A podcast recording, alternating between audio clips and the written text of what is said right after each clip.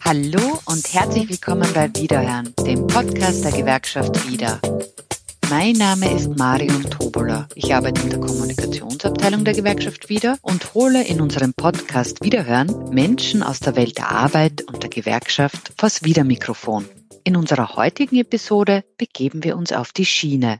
Die Bahn ist das klima- und umweltfreundlichste Verkehrsmittel in unserem Land. Unsere Bahnen bringen Tag für Tag Hunderttausende Menschen sicher und klimafreundlich von A nach B. Dafür sorgen über 50.000 Eisenbahnbeschäftigte, sieben Tage die Woche. Aber Achtung, unsere Bahnen sind in Gefahr, denn die Europäische Kommission hat dieses Jahr Leitlinien zur Vergabe von Eisenbahnleistungen für Personenverkehre veröffentlicht. Und diese Leitlinien könnten erhebliche Auswirkungen auf den Bahnverkehr in Österreich und in anderen Ländern Europas haben. Keine positiven schicke ich gleich vorweg. Aber was das ganz genau bedeutet für die Bahnen und für uns alle, darüber spreche ich mit meinen heutigen Gästen.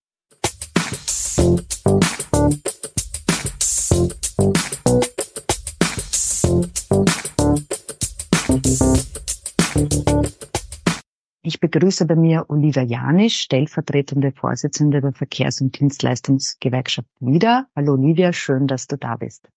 Hallo Marion, danke für die Einladung. Bei uns zu Gast ist auch Giorgio Tutti.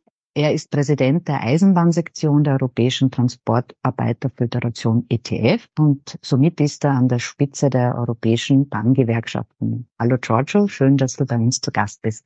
Hallo und ebenfalls vielen Dank für die Einladung. Und last but not least, bei Wiederhören zu Gast ist auch Matthias Hartwig. Er ist Präsident der Eisenbahngewerkschaft in der Schweiz, kurz SEV. Hallo Matthias, schön, dass du heute dabei bist. Ja, schönen guten Tag. Herzlichen Dank für die Einladung und ganz, ganz herzliche vorweihnachtliche Grüße aus der wunderschönen Schweiz, die ja das Bahnland in Europa ist. Ich freue mich dabei sein zu dürfen. Sehr gerne, Matthias. Du hast ja schon einen wichtigen Punkt vorweggenommen. Schweiz Bahnland Nummer eins. Dazu kommen wir aber später. Also in Österreich gibt es die Eisenbahn seit fast 200 Jahren und in diesem Jahr 2023 feiern die ÖBB, die österreichischen Bundesbahnen, ihr 100-Jahr-Jubiläum. Die Eisenbahn hat also eine lange Tradition, aber auch noch heute hat sie einen großen Stellenwert und das nicht nur in Österreich, sondern in ganz Europa. Bahnfahren in Österreich und in der Schweiz erfreut sich langjähriger Beliebtheit, denn in Österreich werden pro Person mehr als doppelt so viele Kilometer mit Bahn, BIM und U-Bahn gefahren wie im EU-Schnitt. Mit 1625 Kilometer pro Person und Jahr ist Österreich auf der Schiene der EU-Champion. Europaweit hat die Schweiz mit 1720 Kilometern die Nase vorne eine wesentliche Rolle dabei spielt die sogenannte Direktvergabe. Klingt etwas sperrig, dieser Begriff. Deshalb, Olivia, meine erste Frage an dich. Was steckt denn hinter diesem Begriff der Direktvergabe und warum setzt sich die Gewerkschaft wieder für die Direktvergabe ein? Die Direktvergabe ist schlicht und ergreifend der Erfolgsgarant dafür, dass es sichere Bahnen gibt, dass es leistbare Bahnen gibt. Die Direktvergabe bedeutet nichts anderes, dass Bund oder Länder frei entscheiden können, an wen sie die Eisenbahnleistungen, die gemeinwirtschaftlichen Verkehre vergeben. Das bedeutet auch immer, dass die beste Wahl getroffen wird und das sehen wir auch, weil die Direktvergabe, du hast die Zahlen schon genannt, wir haben steigende Fahrgastzahlen in Österreich. Zudem noch dazu, die Direktvergabe sichert leistbare Mobilität. Das ist ganz, ganz wichtig. Wir wollen ja nicht, dass Menschen ausgeschlossen werden von Mobilität, sondern wir wollen, dass möglichst viele die Bahn nutzen können. Bedeutet auch, dass sie leistbar sein muss. Sie muss sicher sein, sie muss pünktlich sein, sie muss gutes Service bieten. Stichwort Taktverplan. Also all das garantiert die Direktvergabe weil Bund und Länder ja auch am besten wissen, was sie da buchen oder bestellen wollen an Eisenbahnleistungen und was sie auch brauchen für die Bevölkerung und wie sie das am besten bekommen. Und man bucht ja schließlich nichts, wo man die Erfahrung gemacht hat, dass es nicht funktioniert, sondern man bucht das, was bislang schon Erfolg gebracht hat. Und den Erfolg hätte man natürlich auch gerne weiterhin und damit auch zufriedene Bevölkerung und zufriedene Pendler und Pendlerinnen etc. Danke, Olivia. Die Bahnen sind ja nicht nur in Österreich stark unterwegs, sondern in ganz Europa. Wir haben es schon zu Beginn angesprochen. Immer mehr Menschen entscheiden sich für die Schiene. Giorgio, als oberster Vertreter der europäischen Bahngewerkschaften, geht meine nächste Frage an dich. Welche Rolle spielt denn die Direktvergabe für den Schienenpersonenverkehr in Europa? Vorerst mal eine grobe Analyse der Eisenbahnsituation in Europa. Und ich unterteile jeweils immer gute, erfolgreiche Systeme und weniger gute, nicht so erfolgreiche Systeme. Und wir haben es gehört, wir haben heute eine Diskussion mit zwei Vertretern. Wir haben den Europameister unter uns, das ist der äh, Schweizer Vertreter und Präsident Kollege des SFA, und wir haben die EU-Champions unter uns, das ist Olivia und Divida. Ich würde mal sagen, das sind gute Systeme. Jetzt, äh, wenn man die näher anschaut, die basieren beide auf dem Prinzip der Direktvergabe. Das heißt, da drückt man den Wettbewerb mal weg und lässt die Möglichkeit offen, Personenverkehrsdienstleistung direkt zu vergeben. Das ist großmehrheitlich in der Schweiz an die große staatliche Unternehmung SBB und in Österreich ist es die ÖBB. Unter der Regel der Direktvergabe ist die Kooperation. Man sagt, man möchte, wenn man dieses System wählt, eher miteinander kooperieren, als sich gegeneinander die Köpfe einzuschlagen. Also das heißt EVU gegen EVU. Das ist das Prinzip. Also ich würde mal sagen, in Europa haben wir den EU-Champion und den Europa-Champion. Das sind mal gute Systeme. Jetzt gibt es auch weniger gute Systeme. Und ich würde mal das United Kingdom, das englische System auf die Seite lassen, weil darüber äh, hat man so viel gesprochen und darüber hat man eigentlich äh, wahnsinnig viel geschrieben. Das ist nicht unbedingt das Beste, was da die Engländer gemacht haben. Aber es gibt noch weitere andere Systeme. Ich nehme jetzt mal das schwedische System. Schweden hat den Personenverkehr komplett liberalisiert und vollgepackt mit Wettbewerbselementen. Was hat man sich versprochen? Ganz am Anfang sagte man, es gäbe nur Vorteile.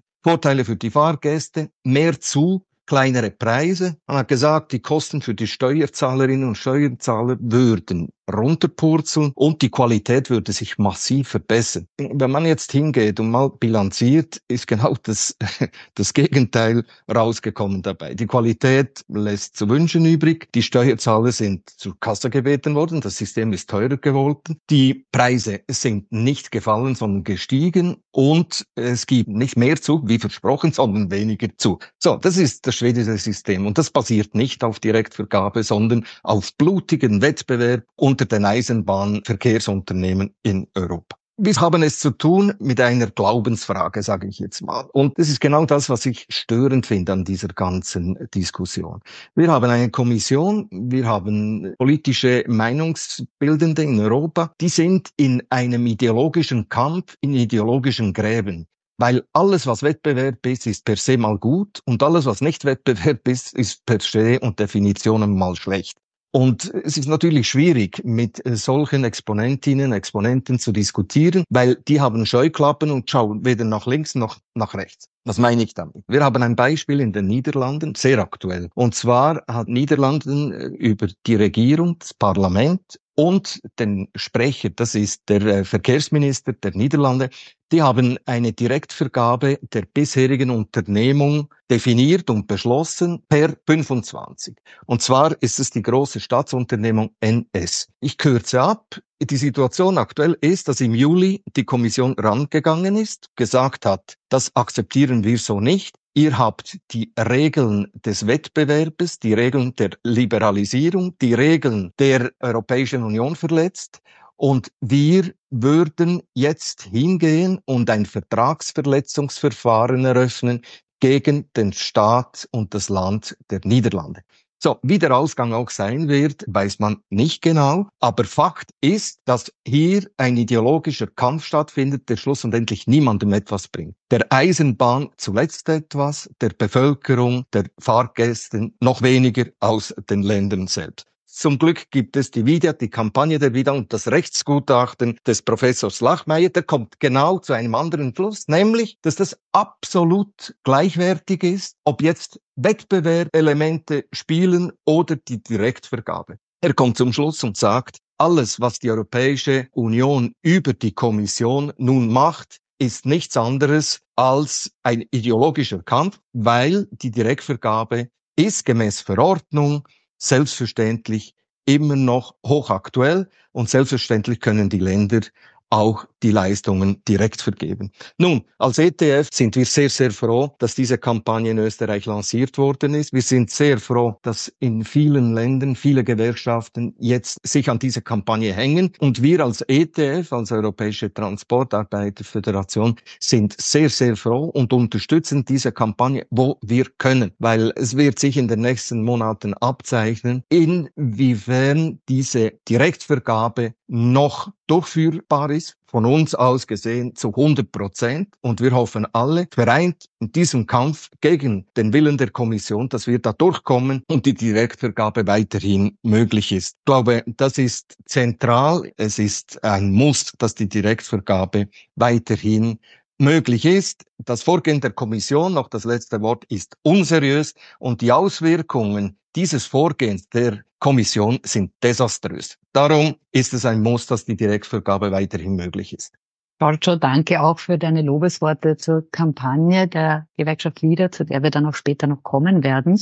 Ich möchte meine nächste Frage an Matthias stellen. Wir haben schon vom Europa-Bahn-Champion gehört, unser Nachbarland, die Schweiz. Äh, jetzt ist die Schweiz kein Mitglied der Europäischen Union. Daher meine Frage an dich. Äh, welche Rolle spielt denn die neue Leitlinie der EU-Kommission zur Vergabe von Eisenbahnleistungen für Personenverkehre in deinem Land? Ja, vielen Dank, Marion. Weißt du, es ist natürlich so, dass in der Schweiz gibt es auch Glaubenskrieger, die unbedingt Wettbewerb wollen. Und das ist bei Glaubenskriegern immer so, die sind natürlich faktenresistent. Und wir haben einen äh, Leiter des Bundesamts für Verkehr, der äh, in der Schweiz allen Menschen erzählt, das ist alles gar nicht so schlimm, was in Europa passiert, ist alles ganz toll und wir können das übernehmen und es droht da auch gar keine Veränderung. Eigentlich kann alles so bleiben, wie es ist. Die Realität sieht natürlich anders aus. Das ist das, was Giorgio eben angesprochen hat. Und bislang sind sind wir in der Schweiz wirklich stolz darauf, dass wir einen super Modalmix auch haben, auch im Verhältnis zu unseren Nachbarländern. Und um auf deine Frage direkt zurückzukommen, welche Rolle spielt denn die Diskussion in der Europäischen Union für uns? Es stehen ja Gespräche an zwischen der Schweiz und der EU zur Neugestaltung des Verhältnisses. Und eines der Themen, das natürlich in den Verhandlungen eine Rolle spielt, ist auch der Schienenverkehr. Schienen enden ja bekanntlich und glücklicherweise nicht an Grenzen, sondern die verbinden Menschen. Aber da gibt es natürlich starke Stimmen, die sagen, ja, wir müssen das, was in der EU passiert, passiert, auch umsetzen, weil wenn man die bilateralen Gespräche führt, muss man ja auch zu einer Einigung kommen. Und wir haben in der Schweiz bis heute tatsächlich in der Regel Direktvergabe. Und ich wage die Behauptung, die Tatsache, dass in der Schweiz heute wir einen hervorragenden Modalmix haben, dass wir, im Güter sprechen wir heute zwar noch nicht so drüber, aber dass wir insgesamt sowohl bei Gütern wie auch bei Personen die größte Leistung pro Kilometer in unserem ganzen Umfeld haben, hängt auch damit zusammen, dass wir eben halt mit Direktvergabe eine Generalkonzession haben, dass wir und alle Eisenbahn- und Verkehrsunternehmen, die es in der Schweiz gibt, können damit leben. Das ist ja sozusagen die nächste große Legende. Das gäbe ganz viele Eisenbahnverkehrsunternehmen, die auf den Markt kommen und dann wird alles günstiger. Ich behaupte, dass äh, zuverlässig und günstig für die Kundinnen und Kunden und auch für die Steuerzahlerinnen und Steuerzahler besser ist als billig und konkurrenziert, weil dann gibt es Rosinenpickerei. Natürlich fahren dann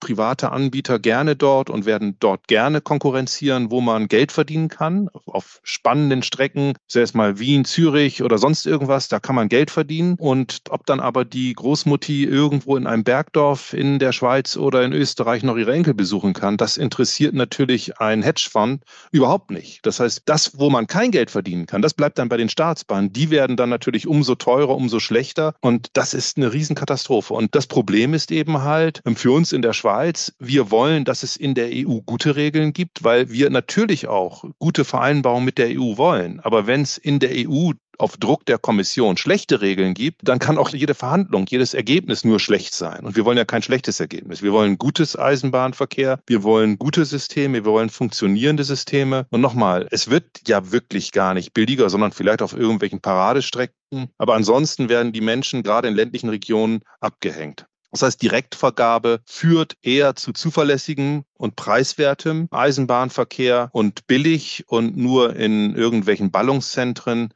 damit ist gerade in Ländern wie Österreich, der Schweiz, aber eigentlich auch in der gesamten EU niemandem geholfen. In der Schweiz ist dann häufig die Diskussion, ja, bist du gegen die EU? Das sind wir gar nicht. Aber wir sind gegen eine neoliberale EU-Kommission und deren falsche Politik, weil das muss man, glaube ich, auch mal trennen. Die meisten Europäerinnen und Europäer wollen eigentlich auch gute Eisenbahnen, zuverlässige Eisenbahnen. Und es gibt eine EU-Kommission, die einfach dem Irrglauben aufliegt, immer noch, dass man Daseinsvorsorge in private Hände geben kann. Und das funktioniert nicht. Ich möchte deinen Satz aufgreifen, Schienen enden nicht an Grenzen, Schienen verbinden. Ich möchte auch zurück nach Österreich kommen und Olivia, die angesprochene Kampagne von Giorgio, gemeinsam mit der Arbeiterkammer Wien hat die Gewerkschaft wieder im Herbst die Kampagne Unsere Bahnen ins Leben gerufen. Was genau steckt da dahinter? Welche Ziele habt ihr euch gesetzt? Wo steht sie da gerade? Also, dass wir das gemeinsam als Verkehrsgewerkschaft wieder mit der Arbeiterkammer machen, hat ja auch einen tieferen Grund. Die Arbeiterkammer vertritt unter anderem auch die Fahrgäste und Fahrgastrechte. Und wir als Gewerkschaft vertreten auch die Beschäftigten. Insbesondere machen wir das immer auch dann, wenn es um Qualität geht, der Arbeitsplätze, auch Ausbildungsqualität, Löhne etc.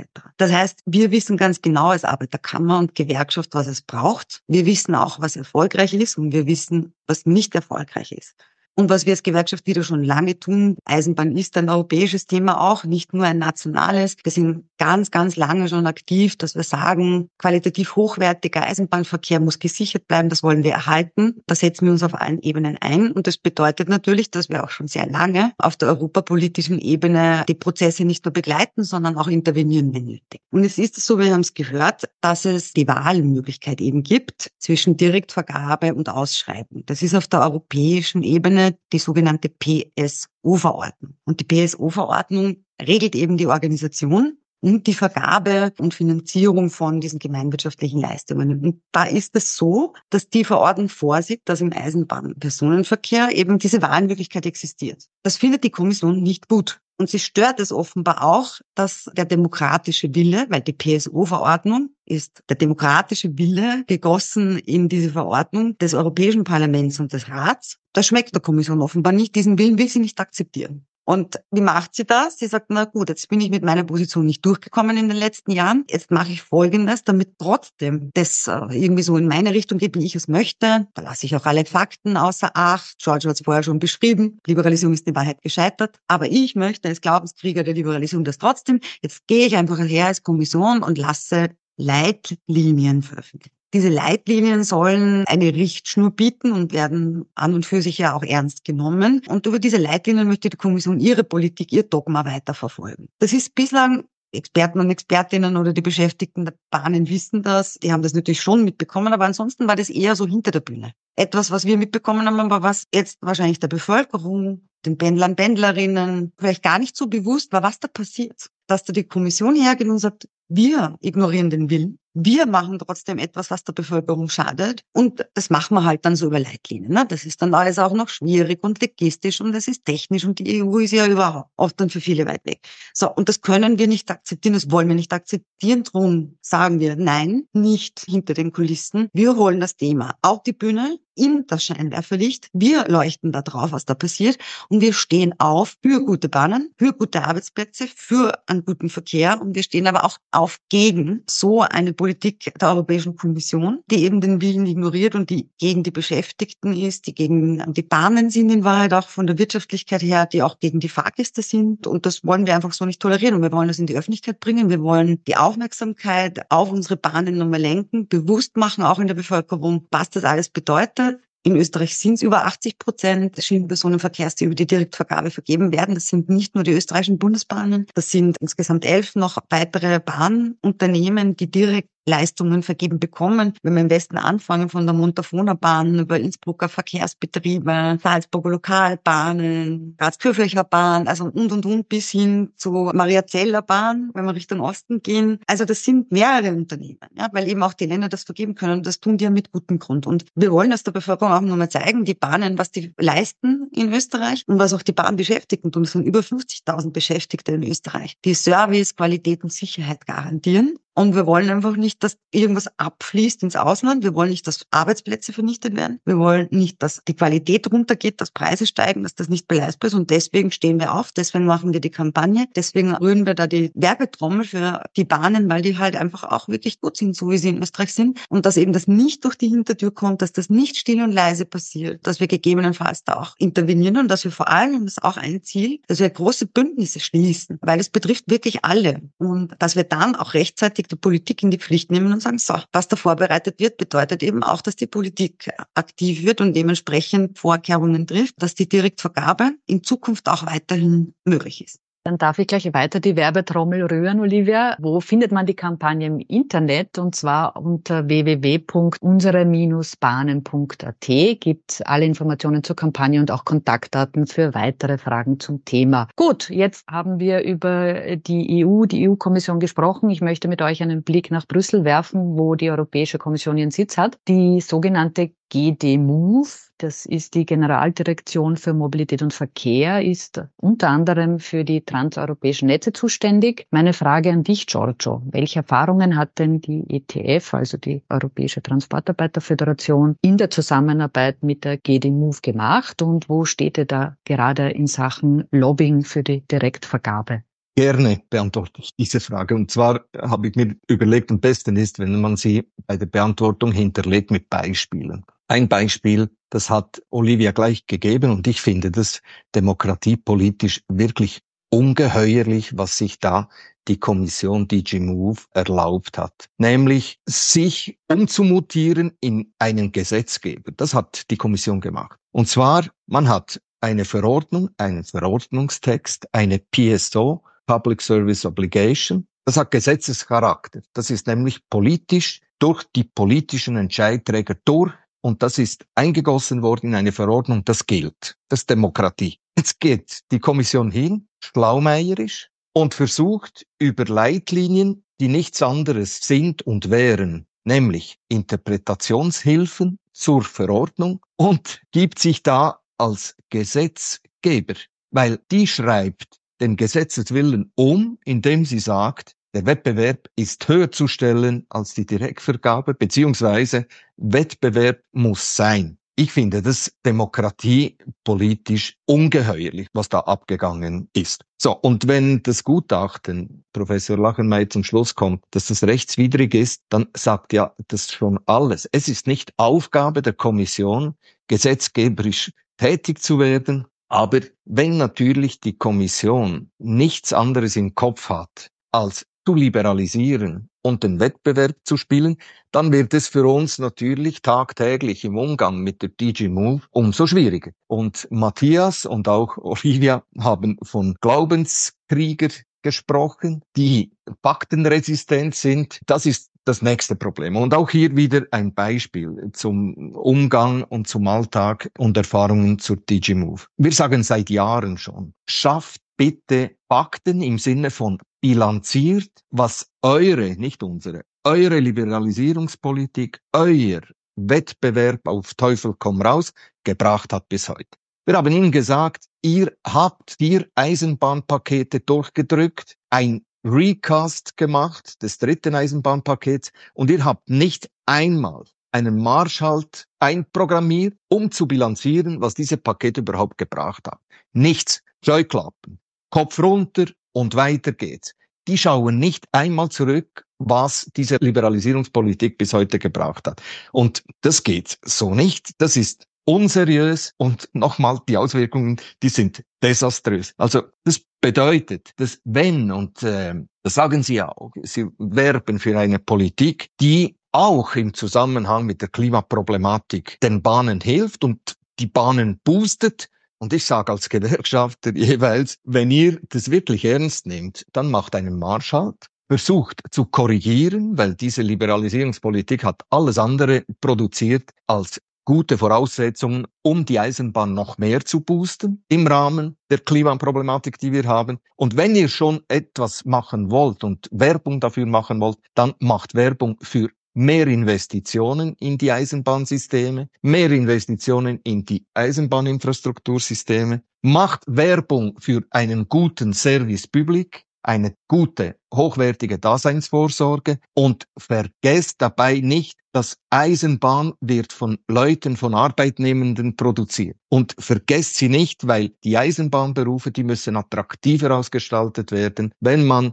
das demografische Problem, das die Eisenbahnen in Europa haben, in den nächsten zehn Jahren braucht es die Hälfte neues Personal, weil die Hälfte in Rente gehen wird, dann habt ihr da etwas zu machen und dort anzusetzen, um Eisenbahnsysteme zu boosten. Und vielleicht noch das letzte Beispiel. Als Gewerkschafter stößt bei mir enorm sauer auf, dass diese Technokraten, ich sage jetzt Ihnen mal so, das sind Technokraten in diesen Kommissionen, die sind faktenresistent und dabei vergessen sie das Personal. Und das stößt bei mir unheimlich sauer auf. Die haben noch nie in ihren Überlegungen das Personal mal in die Mitte gestellt. Selbst nicht. Vor ein paar Jahren gab es ja den berühmten Year of Rail, das Jahr der Schiene. Die haben das Personal komplett vergessen dabei. Die haben geworben für Bahnen, für noch mehr Bahnen. Alles wunderbar. Wir sind auch für mehr Bahn. Aber wir sind für das Personal für gute Anstellungsbedingungen, für gute Arbeitsbedingungen,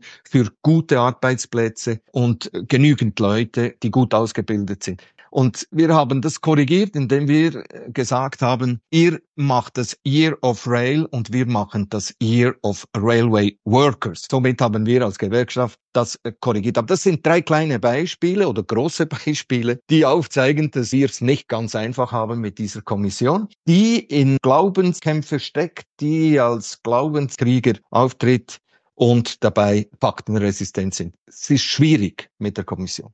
Ich habe gerade das Bild David gegen Goliath vor mir und ich bin aber positiv gestimmt, weil allein ihr drei sehr kämpferisch seid für die Eisenbahn und vor allem auch für die Beschäftigten, die dafür sorgen, dass die Eisenbahn auch gut und sicher fährt, ja, weil sie fährt nicht von alleine, muss man auch dazu sagen. Ich blicke jetzt wieder zum Bahn-Europa-Champion in die Schweiz, Matthias. Was trägt dann genau dazu bei, dass die Schweiz so erfolgreich auf der Schiene unterwegs ist? Und was können oder sollen sich andere EU-Länder europäische Länder von euch abschauen? Naja, nach dem, was ich jetzt gerade von Giorgio gehört habe, könnte man boshafterweise sagen Demokratie. Weil wenn offenkundig die DG Move und die EU-Kommission sagt, interessiert uns doch alles nicht, was Parlament äh, entscheidet, wir machen, was wir lustig sind, äh, dann wäre ja der erste Schritt tatsächlich darauf hinzuwirken, dass in Europa der demokratische Wille respektiert wird. Aber um es etwas seriöser oder ernsthafter zu sagen, das ist tatsächlich natürlich auch ein Hintergrund. In der Schweiz gibt es, und das ist, glaube ich, ein wesentlicher Unterschied zu so einer ideologisch behafteten politischen Diskussion, wie sie von Teilen der Kommission geführt wird. In der Schweiz gibt es ein demokratisches Bewusstsein, sowohl im Parlament als auch tatsächlich im Volk. Wir haben eben halt auch die Möglichkeiten, die direkte Demokratie zu nutzen, dass Eisenbahnverkehr eine gute Sache ist.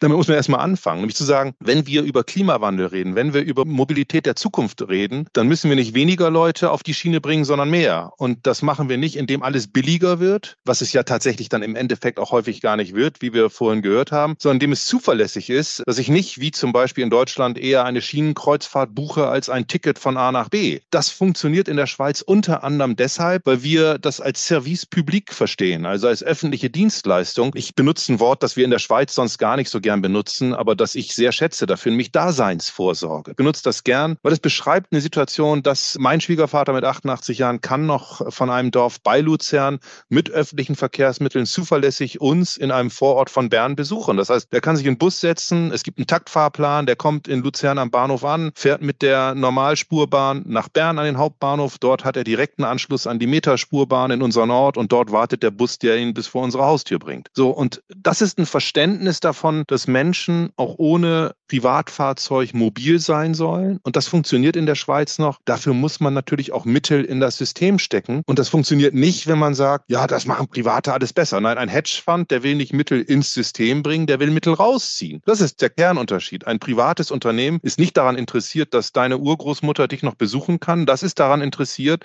dass es Geld verdienen kann. Und das verdient man auf solchen Strecken nicht. Und das bleibt immer in irgendeiner Weise in öffentlicher Verantwortung. Und in der Schweiz gibt es eben halt noch ein Bewusstsein, sowohl beim Volk, aber auch in der Politik, dass das so sein muss. Und äh, so gesehen würde ich dann tatsächlich den Bogen zu Ende spannen. Und das scheint es bei der EU-Kommission eben halt teilweise nicht zu geben. Aber um das nochmal konkreter zu sagen, bislang gibt es glücklicherweise in der Schweiz noch keinen solchen Liberalisierungs- und Privatisierungsdruck. Es gibt nicht sozusagen ja die, die Glaubensfrage, dass da irgendwelche marktwirtschaftlichen Kreuzritter äh, mit der Lanze die, die, die Eisenbahn erdolchen wollen, sondern hier gibt es wirklich noch das Verständnis, auch die Schiene hat ihre Berechtigung im Modalmix und eigentlich in der Mobilität der Zukunft eine größere Berechtigung als in der Vergangenheit. Wir haben auch die große Staatsbahn und die Infrastruktur beisammen gelassen. Das heißt, das Bewusstsein darüber, dass das auch nur funktioniert, wenn man die Infrastruktur pflegt und nicht sozusagen auf Substanz fährt, weil da ist man natürlich für eine Zeit lang billiger, aber man wird irgendwann unzuverlässig und man funktioniert irgendwann nicht mehr. Und das ist, glaube ich, auch ein wesentliches Merkmal in der Schweiz. Und das funktioniert natürlich auch nur, wenn die Bahnunternehmen, die Eisenbahnverkehrsunternehmen eben halt sich nicht über den Preis zu konkurrenzieren versuchen, sondern wenn klar ist, öffentlicher Verkehr, Schienenverkehr hat seinen Preis und der Staat, die Gesellschaft auch eine Verantwortung, diese Basis zu sichern. Und das Dritte ist, habe ich schon gesagt, also es gibt wirklich noch dieses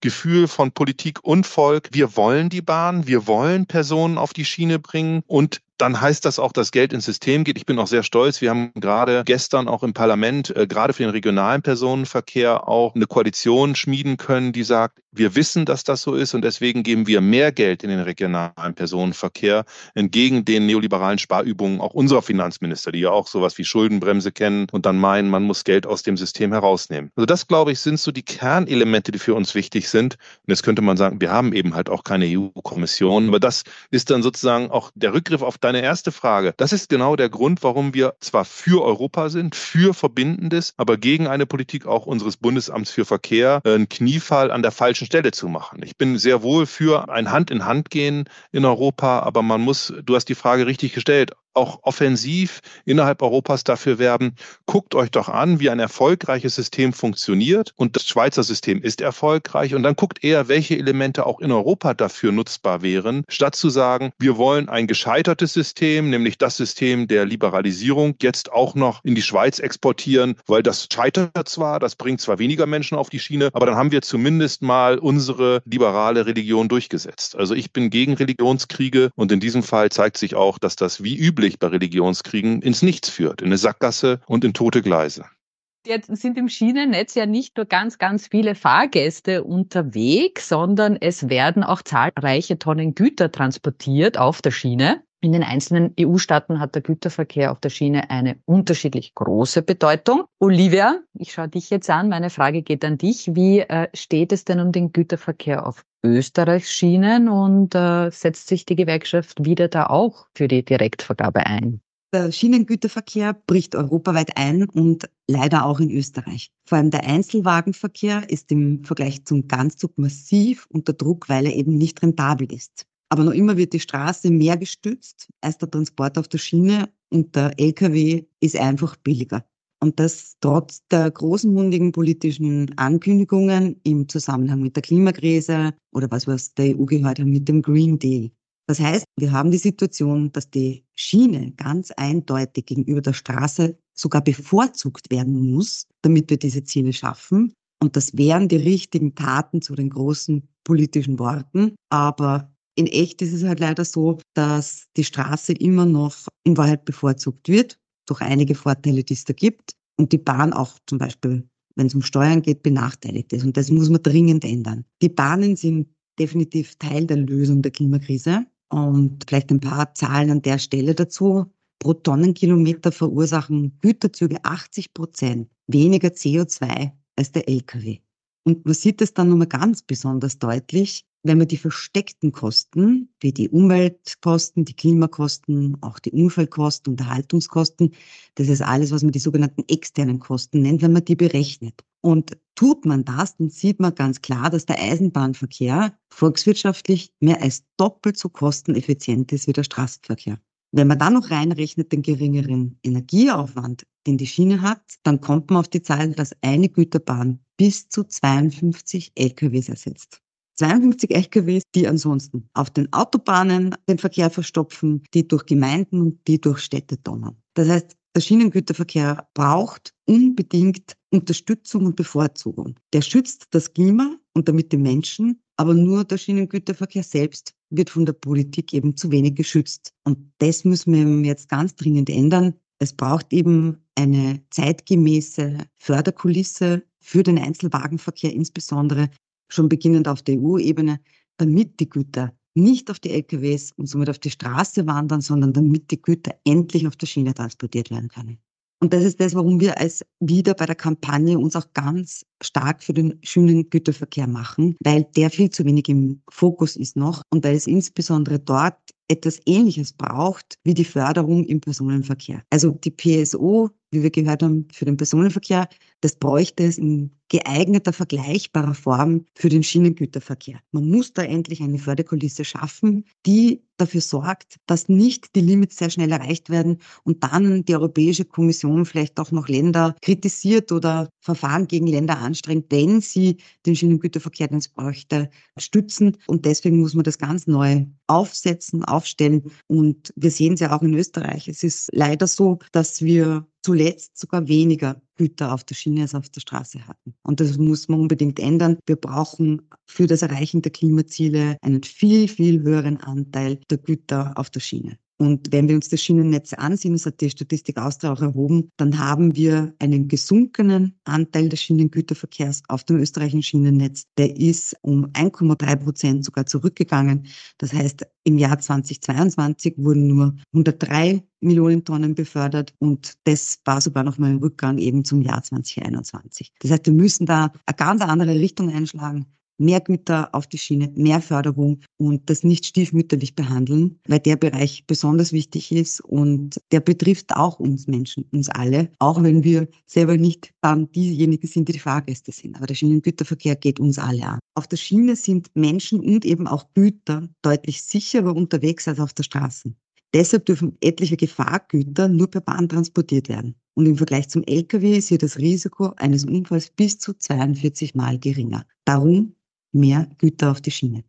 Möchte Olivias Ball aufgreifen. Giorgio, was möchtest denn du zu dem Thema sagen? Schönen Güterverkehr in Europa. Wo stehen wir da? Was braucht es da? Also Schienengüterverkehr, der ist ja bekanntlich total liberalisiert. Ich glaube ganz, ganz fest daran, dass man den Schienengüterverkehr genau auch aus Überlegungen des Klimas, aus ökologischen Überlegungen, dass man den boosten muss und boosten heißt, dort investieren muss. Nicht zu meinen, dass der Wettbewerb alles selbst regeln wird. Das äh, haben wir gesehen. Der Wettbewerb regelt eben nicht alles. Und ich glaube, wenn man das jetzt ernst nimmt, wie beim Personenverkehr, auch beim Güterverkehr, und den Güterverkehr, den definiere ich für mich auch als Service Public übrigens, dann soll man hingehen, genügend Mittel in die Hände nehmen und sagen, das ist ein Beitrag für mehr Güterverkehr auf Schiene und das ist ein echter Beitrag, um die Klimaproblematik zu lösen.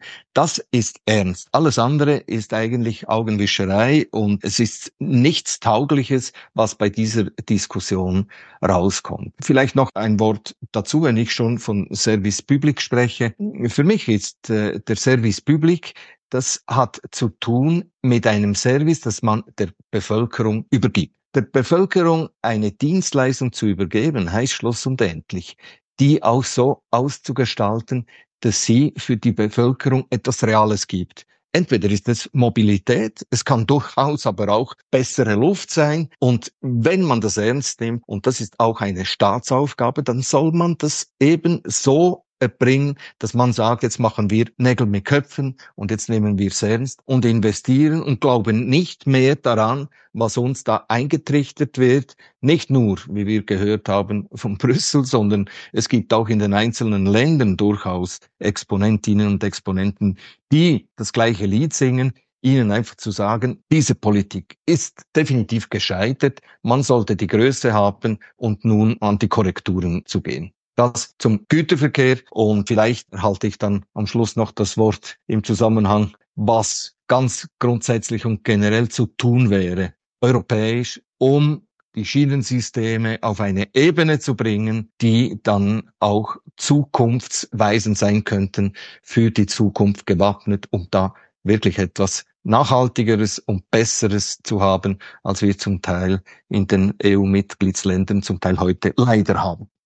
Danke für das Stichwort, Giorgio. Ich möchte mit euch noch zum Schluss in die Zukunft blicken. Die Zukunft der Bahnen. Wie schaut diese aus, beziehungsweise was braucht es dafür? Wie müssen die Weichen gestellt werden? Matthias, beginnen wir vielleicht mit dir, dem Bahnland Nummer eins in Europa. Was braucht es dafür, dass, dass das so bleibt oder dass es sogar noch besser wird aus deiner Sicht? Ja, danke, Marion. Gut, ich meine, ich will jetzt nicht so schulmeisterlich daherkommen, weil es in der Schweiz gut läuft. Ich lass mich aber noch vielleicht ein Wort zum Güterverkehr sagen. Ich finde die Diskussion manchmal auch ein wenig schräg, weil natürlich braucht es auch Investitionen in die Schiene, auch im Güterverkehr. Aber man muss auch nicht so tun, als ob der Straßengüterverkehr unsubventioniert wäre, weil wir subventionieren das mit unserer Atemluft und wir subventionieren das mit einem Verlust an Lebensqualität und wir subventionieren das in Deutschland. Äh, das ist ja, wie man vielleicht hört, mein Heimatland.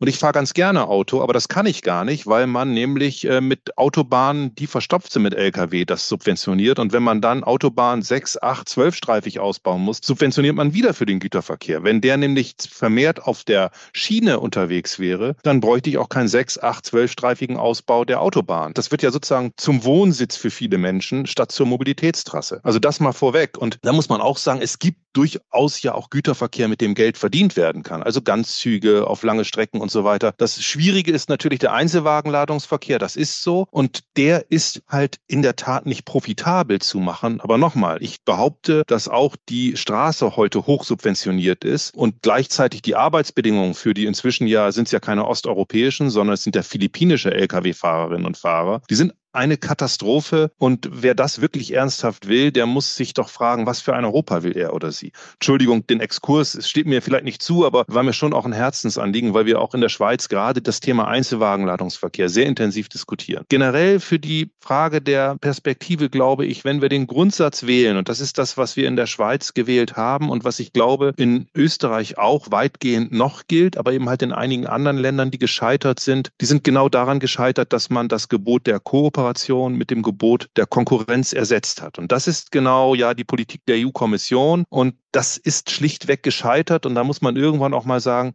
Schluss wenn etwas gescheitert ist, muss man nicht sagen, wir brauchen mehr davon, weil dann wird es irgendwann besser. Dann muss man sagen, wenn, wenn die Kopfschmerzmedizin zu erbrechen wird, sollte man mal eine andere versuchen. Und wir wollen ja auch eine Mobilität, die umweltfreundlich, die nachhaltig ist, die Menschen wirklich mobil hält und nicht sozusagen äh, auf der Straße gefangen hält. Und das ist halt nur in einem guten Modalmix zu machen. Und dazu gehören gute, ausgebaute Schienensysteme. Und das kostet halt auch Geld. Aber so wie Straßenbau, so wie Luftreinhaltung auch Geld kostet. Also mehr Güter und mehr Personen auf die Schiene ist auch eine bewusste Entscheidung für mehr Klimaschutz sitzen gerade, äh, ich glaube übrigens in einem vollkommen unangebrachten Land mit vollkommen unangebrachten Gastgebern, Tausende von Menschen zusammen und diskutieren über den Schutz des Klimas dieser Welt.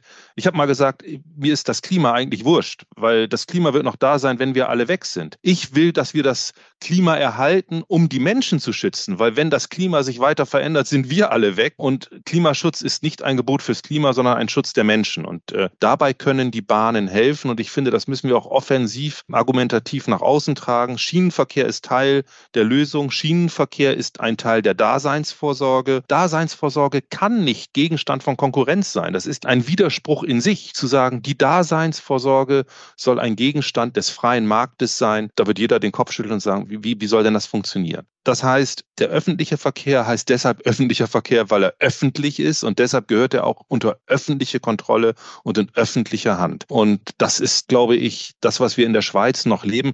Man traut sich das als Schweizer fast nicht zu sagen, weil wir ja eines der kapitalistischsten Länder der Welt sind. Aber auf der anderen Seite, an dieser Stelle, glaube ich, gibt es ein hohes Bewusstsein und eine hohe Bereitschaft, sowohl bei der Bevölkerung als auch in der Politik zu sagen, doch diese Mobilität, die sich bewährt hat, wollen wir auch erhalten. Und das müssen wir auch in den Gesprächen Gesprächen mit der EU-Kommission, die da einen massiven Druck ausübt und leider eben halt auch, das muss man sagen, ein paar Verbündete in der Schweizer Politik hat neoliberale Kreuzritter, denen man aber dann sagen muss, ja, guckt euch doch mal an, wieso wollt ihr unbedingt Systeme kopieren, die gescheitert sind und denen muss man auch in den Arm fallen. Und deshalb übrigens auch, Olivia, ist es so, dass wir auch aus Eigennutz, Solidarität ist meistens gar keine so ehrenwerte Sache. Wir sind keine besonders guten Menschen hier in der Schweiz, sondern es ist auch ein Stück Eigennutz, wenn wir euch so solidarisch begleiten, weil ich der festen Überzeugung bin, ihr kämpft da gerade einen Kampf, der für uns genauso wichtig ist, weil wenn die EU an dem Thema scheitert, dann hilft es uns nichts, wenn wir die Insel der Glückseligen mit funktionierendem Schienenverkehr mitten in der Europäischen Union sind, sondern wir haben es vorhin gesagt, die Schienen enden nicht an den Grenzen und dann sind wir leidtragend. Einen Satz noch zum Schienenverkehr. Wir haben inzwischen die Situation, wo uns Schweizer Eisenbahnverkehrsunternehmen sagen, ja, wir verlieren Marktanteile nicht deshalb, weil wir schlecht sind, sondern weil unsere Züge in Deutschland stehen, weil die nicht mehr durchkommen, weil die Infrastruktur marode und verrottet ist. Und das schadet uns also auch selber. Das heißt, wenn wir euch helfen, helfen wir uns selber und deshalb könnt ihr auf unsere Solidarität da an jeder Sekunde zählen, Olivia.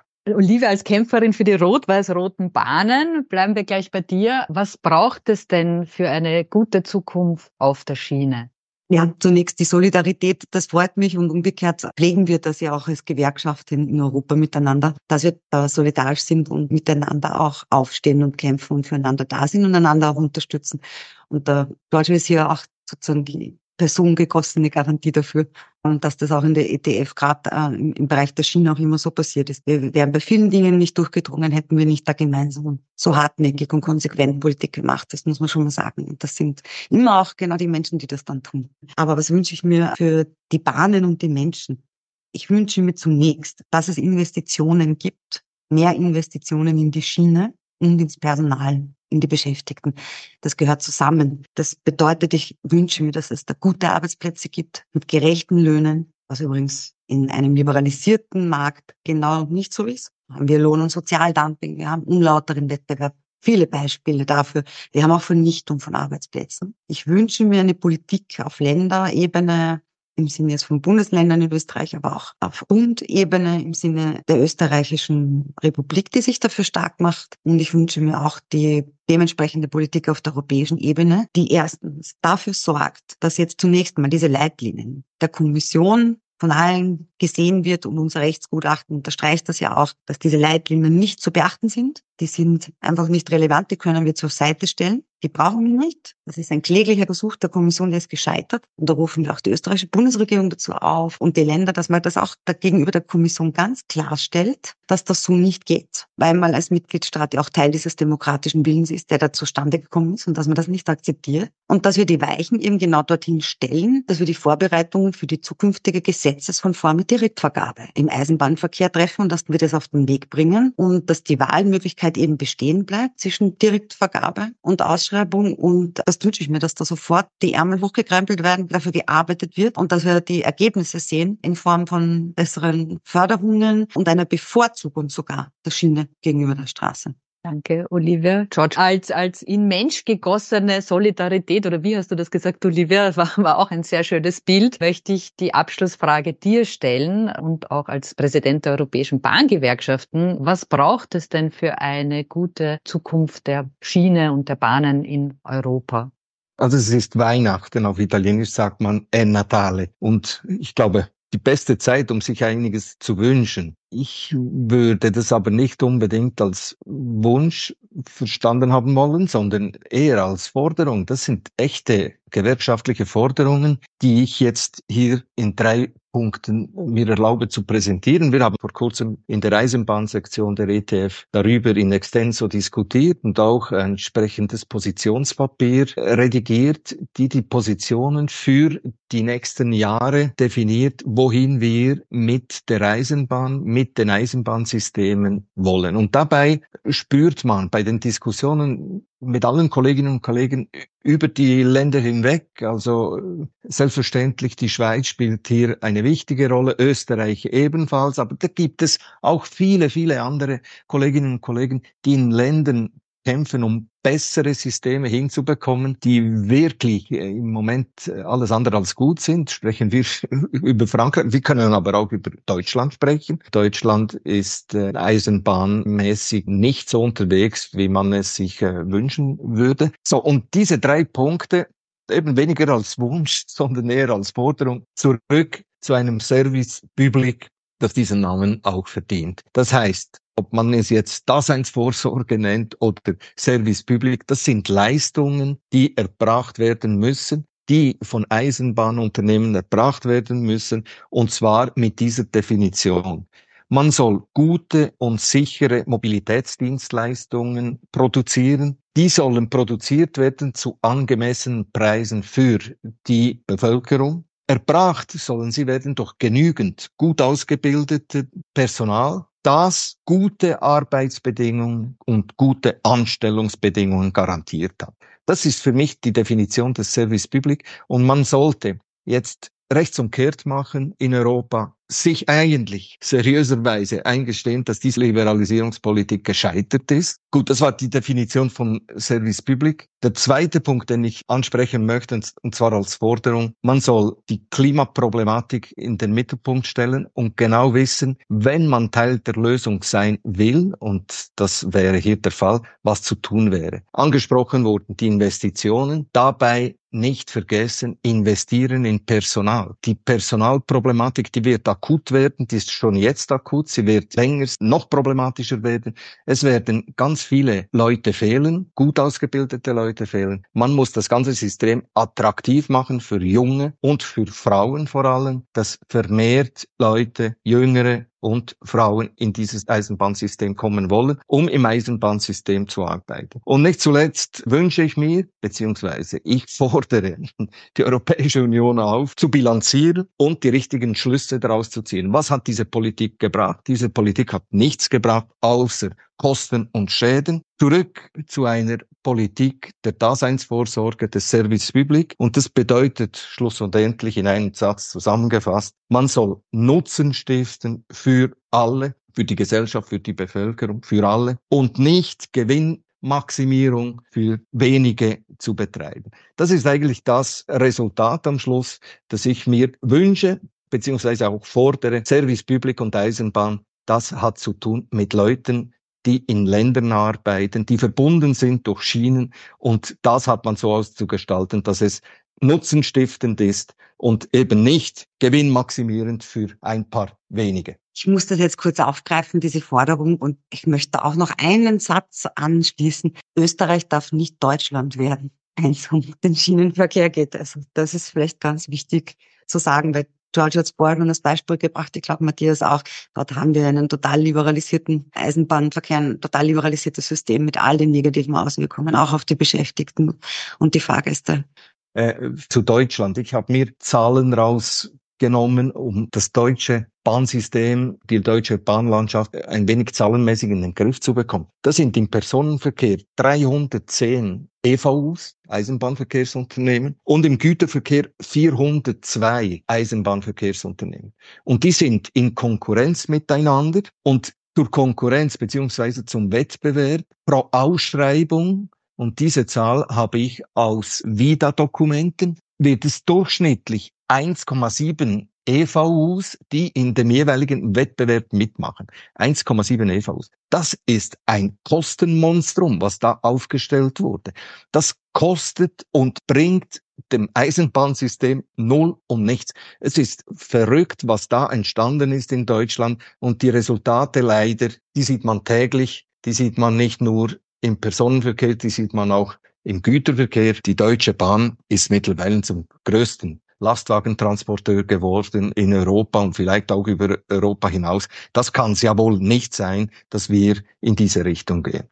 Giorgio, ich möchte mit deinen starken und sehr wichtigen Forderungen die heutige Episode beenden. Wir haben also mit Wiederhören den Zielbahnhof erreicht. Wir könnten sicher noch länger über dieses sehr wichtige Thema mit den unterschiedlichen Aspekten sprechen. Ich möchte mich bedanken bei meinen Gästen, Olivia Janisch, Giorgio Tutti und Matthias Hartwig. Vielen Dank für den Einsatz, für eure Arbeit, die ganz wichtig ist, nicht nur für Eisenbahnbeschäftigte, vor allem eben für uns Menschen, die die Bahn nutzen und hoffentlich auch in Zukunft weiter weiter nutzen werden. Und ich bediene jetzt auch das Weihnachtsbild. Ich habe keine Forderungen, aber eben einen Wunsch, dass eure Forderungen in Erfüllung gehen. Ganz vielen Dank aus der Schweiz und euch viel, viel Glück in Österreich für uns alle. Und danke auch Giorgio für deine Arbeit in Brüssel. Ich verabschiede mich auch. Vielen Dank, Marion, für die Moderation. Vielen Dank, Olivia. Vielen Dank, Matthias, für das gute Gespräch. Ich bin gespannt auf das Resultat, aber das wird ganz sicher gut sein danke mich auch für die Diskussion heute, die wir fortsetzen werden und wünsche allen jetzt schon schöne Feiertage. Die Eisenbahnen,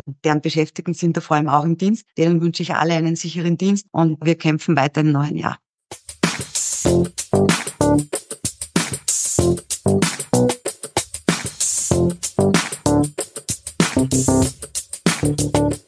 Und das war schon wieder für heute. Alle wichtigen Infos zur Kampagne von Gewerkschaft Wieder und Arbeiterkammer Wien findest du unter www.unsere-bahnen.at. Infos aus der Arbeits- und Gewerkschaftswelt der Wieder bekommst du auf unserer Website www.wieder.at. Du kannst auch ganz leicht Online-Mitglied werden und damit von den vielen Vorteilen der Gewerkschaft wieder profitieren. Ich freue mich auf unsere nächste Episode. Damit du keine Sendung verpasst, abonniere uns gleich. Du findest Wiederhören auf allen gängigen Podcast-Plattformen. Damit bleibt mir nur mal eines zu sagen. Auf Wiederhören beim nächsten Wiederhören.